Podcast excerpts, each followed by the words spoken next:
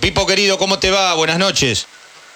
¿Qué tal? ¿Cómo está, Dieguito? Bien, todo bien. Te pido mil disculpas que hemos estado desencontrados, pues me han llamado cualquier cantidad de veces y siempre por una cosa u otra no podía atender. No hay problema, Néstor Raúl. Vos sabés que la admiración y el cariño sigue desde hace muchos años y sigue con, con la misma temperatura, así que te agradezco este, este rato para, para fútbol continental. Eh, ¿Qué opinas de, la jugada de ayer? No sé si tuviste la oportunidad de ver, la que deriva en el penal y la clasificación de Quilmes. Es, muy rápida, es muy, es muy rápida, lo que pasa que después cuando uno la ve de diferentes ángulos, es diferente al momento, por eso es tan importante el bar. Pero es una jugada de bar. Mm. Es muy rápida, sí, porque el, pibe alcanza a tocar la pelota y se chocan, se golpean. Claro. O sea, más allá del dolor que provoca en Ferro, e, es una jugada que uno puede entender que el árbitro se haya equivocado. Y por, por el ritmo que iba la jugada, sí, y desde la posición que está él, que lo tiene casi en, diagonal, no lo tiene de frente, frente, como para verlo, me parece. Y, y la repercusión, Pipo, sí. Y la, sí, bueno. ¿La repercusión tiene que ver con el tipo de locura con el cual se vive el fútbol argentino? Sí, todo, todo, todo tiene que ver con todo. Eh, no solamente en el fútbol, sino que nosotros somos así. Claro. Y, y, y tan pasionales y, se razona poco y se, se, se siente mucho. ¿Has quedado conforme con, con estos primeros meses en gimnasia? Sí, más que conforme. Cuando llegamos era completamente otro equipo, se le dio una, una identidad, se valoraron, revaloraron muchísimos jugadores que eran resistidos por la gente y hoy salen aplaudidos, se han puesto muchos chicos, tuvimos eh, al borde de clasificar cuando nos, nos llevaron para solamente para sumar puntos y salir de la zona del descenso. Eh, uno anhela siempre a más, pero bueno, eh, el anteúltimo partido con Argentino Junior eh, tuvimos que poner muchos muchachos que no venían jugando, que integran el plantel y están preparados para jugar y hacerlo muy bien, debido a que venían con golpes a Alemán, Jerometa, el Pulga, varios de los muchachos que después terminaron jugando contra estudiantes y algunos lesionándose o no entrenando en toda la semana para poder jugar con patronato. Claro. Pipo, eh, vos has transitado, eh, y sos un tipo de un muy buen análisis, eh, muchos momentos de, del fútbol argentino. ¿Vuelve este a ser un momento del fútbol argentino en el cual River y Boca sacan una ventaja que parecen jugar otro, otro campeonato? Porque salvo que estén entretenidos con, con alguna participación internacional, cuando Boca quedó solo para el campeonato, estaba 26 y terminó cuarto, y River estaba también por la mitad de la tabla y después terminó sacando una muy buena ventaja y fue campeón. ¿Se juega por otro campeonato? ¿Hay una distancia muy grande entre River y Boca y el resto?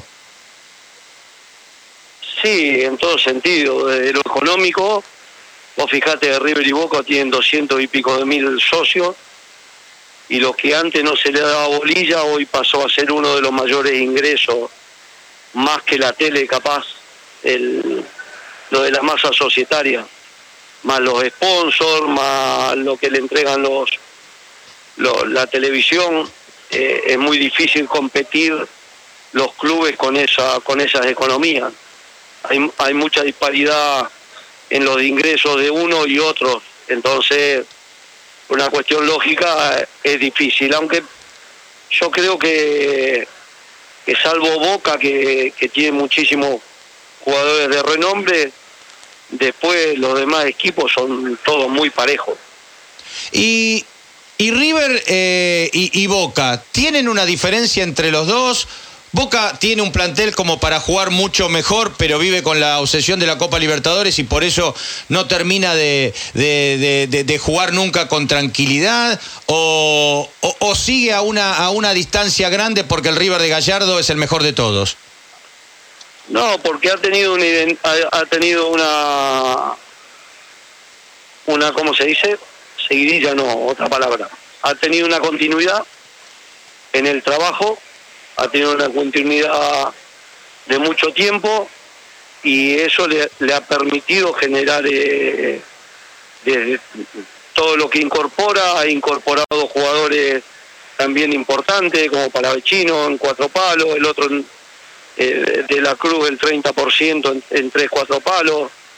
Entonces eh, es muy difícil competir. Aparte, Gallardo le ha dado una identidad a River muy marcada y muy meritoria por parte de él. Entonces elige los jugadores para, para jugar de esa forma. En cambio, los demás equipos, viene uno ataca, viene otro defiende, viene el otro juega con cuatro defensores centrales, el otro viene con laterales. No se logra una continuidad en el trabajo y eso hace que, que River hoy sea, sea el mejor con mucha capacidad que ha mostrado Gallardo en los campeonatos así, en los mano a mano. ¿Te sorprendió que Gallardo se quede otro año más en el fútbol argentino? No, sinceramente no, ni, no, no, es una cosa que, que no, no, no le he prestado atención. No, porque, eh, a ver, muchas veces es normal que después de conseguir tantos logros, viste, una veces y siete años y medio en el fútbol nuestro, es, es realmente una, una, una carga pesada y algunos sentían como que, bueno, es momento de ir a, probarse a otras ligas. Sí, sí, puede ser, puede ser, pero en, en, en River es es prácticamente casi todo, con una gran gestión también del Flaco Enzo, que lo ha ayudado mucho en las incorporaciones y todo, pero la verdad que muy elogiable todo el trabajo que ha hecho durante este tiempo. Y bueno, después va en el interior de cada uno qué es lo que siente, si puede ejercer de la misma forma, con otras idiosincrasias, con otras ideas, con otras costumbres, lo mismo que puede llegar a ser hoy en, en River. Pipo, te meto de vuelta por un segundo en gimnasia, pero en otro aspecto. En, algún lugar, si hubiera pasado un año, ¿hay alguna huella todavía de Maradona? No me refiero solamente eh, al plantel o a lo táctico. Eh, ¿Se siente algo de Maradona todavía allí? ¿En qué sentido? Eh, por eso digo, en alguna huella que haya dejado Diego, no sé, o en, algún mensaje o en cosas que haya dejado, no sé si material o, dentro del clima, no sé por qué no convivo en gimnasia, por eso te lo pregunto. No sabría decirte a ciencia cierta. Es solo el recuerdo entonces lo que uno... No lo, no lo, no lo conocía yo a gimnasia de antes como para hacer una comparación, pero los chicos tienen muy buenos recuerdos de él y la gente que trabaja en el club también. O sea, se habla de Diego, entonces los chicos, por ejemplo, hablan de él. Conmigo en particular no, pero todos los allegados al club, a la comisión directiva, sí, han, han sido, han sido varios, varios veces tema de conversación. Vuelvo atrás a lo que eh, decías y a tu descripción de la diferencia que hay económica entre Boca, River y el resto. ¿Eso se podría aplicar para Argentina con respecto a Brasil, en el ámbito internacional, los brasileños sacan mucha diferencia, pueden traer figuras de afuera. ¿Va a estar difícil pelear la Copa Libertadores o cualquier otra copa? Para mí sí, pero es fútbol y puede pasar cualquier cosa. Palmeira, la otra vez con una billetera impresionante, River le dio un baile infernal y no. Pero bueno, eh, es fútbol pero fíjate que en los momentos que Argentina estaba bien, desde lo económico ganaba River, Boca, los campeonatos y los brasileros estaban en un atravesando un mal momento y ahora que otra vez ellos levantaron desde lo económico, traen jugadores de 20 palos, 30 palos y es muy difícil competir porque te resuelven todo con, con su calidad. Pipo, eh, ¿Tu contrato eh, contempla algún tipo de cláusula por el caso que te llamara San Lorenzo? Sí, yo, yo tengo una cláusula ahí que, que, que la hizo Matías Elmo junto a, a Gabriel Peregrino, que es el presidente, y está hay una cláusula de, de salida, sí. Es lógico y se, se estipula para, para ambas partes, normalmente o últimamente, eh, cláusulas de, de salida. Y, ¿Y tenés algún tipo de expectativa? San Lorenzo hace, hace un tiempo se quedó con un técnico alternativo, como alguien que, que, que los dos queremos mucho, como es Diego Monarris, eh, o, o, vos tenés eh, totalmente claro que por lo menos eh, por un tiempo más vas a seguir en gimnasia. No, el, el demás está decir, digo, todo lo que uno quiere al club. Sí, claro. Es una, una situación que me incomoda, porque hubo veces que estuve prácticamente tenía ropa de entrenamiento puesta y quedó en la nada. Entonces no me gusta quedar como un regalado, soy muy respetuoso, quiero mucho al club, quiero lo mejor para el club y, y, y para mí es un momento para estar eh, todos juntos, todos los que quieren a San Lorenzo y tirar todos para el mismo lado, dejando egos eh, aparte. Y tanto Matías como Marcelo, que son muy capaces y lo han demostrado, eh, se tendrían que, unir y, entre los dos volver a, a, poner a San Lorenzo donde se merece y donde eh, estuvo con, con cuando ellos estuvieron ahí, que, que, fue ganar la Copa Libertadores. O sea, más allá del contrato que te une con gimnasia, si, si en estos días te sonara el teléfono de San Lorenzo, mínimamente escuchás. No, me, como Dieguito, como que me incomoda la, la, la, me siento incómodo porque no, primero, primero no me gusta eh, quedar como regalado, segundo que soy muy respetuoso y tengo una gran re relación con la gente de gimnasia, excelente, te diría yo, y, y, soy muy respetuoso y como que no, no me gusta hablar sobre algo que no, que no pasa. Y, y a ver, y, y, esta historia tuya con San Lorenzo, eh, ¿sentís que todavía hay tiempo que, que los vuelva a unir o, o, o después de tantos desencuentros es una historia cerrada? Yo no tengo duda que en un futuro, pasará un año, pasará dos, pasará tres, en algún momento voy a volver a dirigir a San Lorenzo, no tengo duda. Siendo jugador dije que iba a ser entrenador y lo fui, y nos fue, salimos subcampeones y armamos un equipo que vendieron en 30, 40 millones de dólares, y, y no tengo duda, sacamos el 57% de los puntos mientras estuvimos en el club Así que no tengo duda que en un futuro, en algún momento, voy a volver al club. Te ha tocado enfrentarlo, no, no, no hace mucho tiempo. Eh, ¿Sentís que tendría un plantel como para que si no hubiera tanto problema eh, como, como el que vive desde lo dirigencial y, y, y, algunas cuestiones internas, no, no hubiera hecho la campaña tan floja como la que hizo? Sí, hay que estar adentro en el día a día para, hay, hay veces para entender un poco más. Eh, uno ve los jugadores que hay y todo, pero hay que estar en el día a día para ver lo que viven, lo que sienten, cómo están.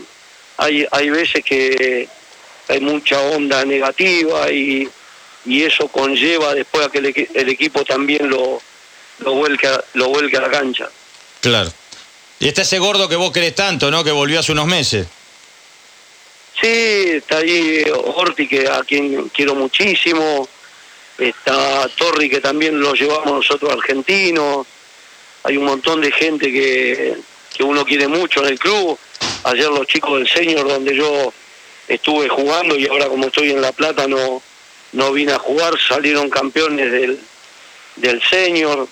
Eh, así que está jugando Pipi, está jugando Romandía, un montón de muchachos que que sinceramente me pone muy contento por ellos. ¿Te duele ver este presente de San Lorenzo? Sí, me duele, me duele la desunión, me duele el momento que está atravesando. Es feo para todos, feo para los jugadores, feo para los hinchas, feo para los dirigentes. Es un momento, como te digo yo, para sentarse, hablar. En mi barrio dice acareo. Ahí decirse todo lo que se tengan que decir y construir de acá para adelante. Ya lo que pasó, ver cómo so- se soluciona, no buscar culpables. Pero bueno, ese es lo que pienso yo y debe haber por ahí otra otra forma de pensar que son respetables también. Qué clásico se escapó la puta madre, ¿no? El otro día una lástima porque le íbamos ganando 4 a 2, bien, cómodos, bien, y encontraron ahí el gol, nos, nos terminan empatando y, y sí, sinceramente fue uno de los partidos que más me ha dolido eh, en mi carrera de entrenador debido a que eh, Gimnasia hacía un tiempo prolongado que no ganaba, hacía mucho tiempo que no hacía gol, hicimos cuatro y, y bueno, eh, también nos hicieron cuatro, así que bueno, esperemos el próximo. ¿Cómo está el guante? El guante derecho. Bien, todo bien, juega la pelota ahí, trato de jugar seguido acá a la noche en mi barrio, aunque sinceramente este año ya me, el año que viene eh, voy a alquilar algo en La Plata como para quedarme para quedarme más tiempo allá porque Uy, ¿qué vas a hacer? ¿Y te vas a llevar? ¿Pero qué vas a hacer? ¿Te vas a llevar a los muchachos de los martes? no, no, pero bueno, veré qué días me quedo allá y qué días vuelvo. Y el martes seguro que volvés. Y los martes sí, los martes puedo jugar por todos los martes. ¿Descubriste en el Pulga Rodríguez algo que no esperabas o es lo que uno ve desde afuera? No, muy, muy, muy buenos muchachos, tanto él como Brian Aleman, como Lich, muy buenos profesionales, Coronel, que se lastimó, pobre, muy, muy buena gente, un grupo sano, pibes así normales, que, que es lo que tienen que ser todos normales y que tuvieron la suerte de jugar la pelota, pero no, no hay que dejar, dejar de ser normal. ¿Te gusta el fútbol en el cual estás dirigiendo o, o está mucho más bajo de, de- lo que a vos te gustaría ver el fútbol argentino?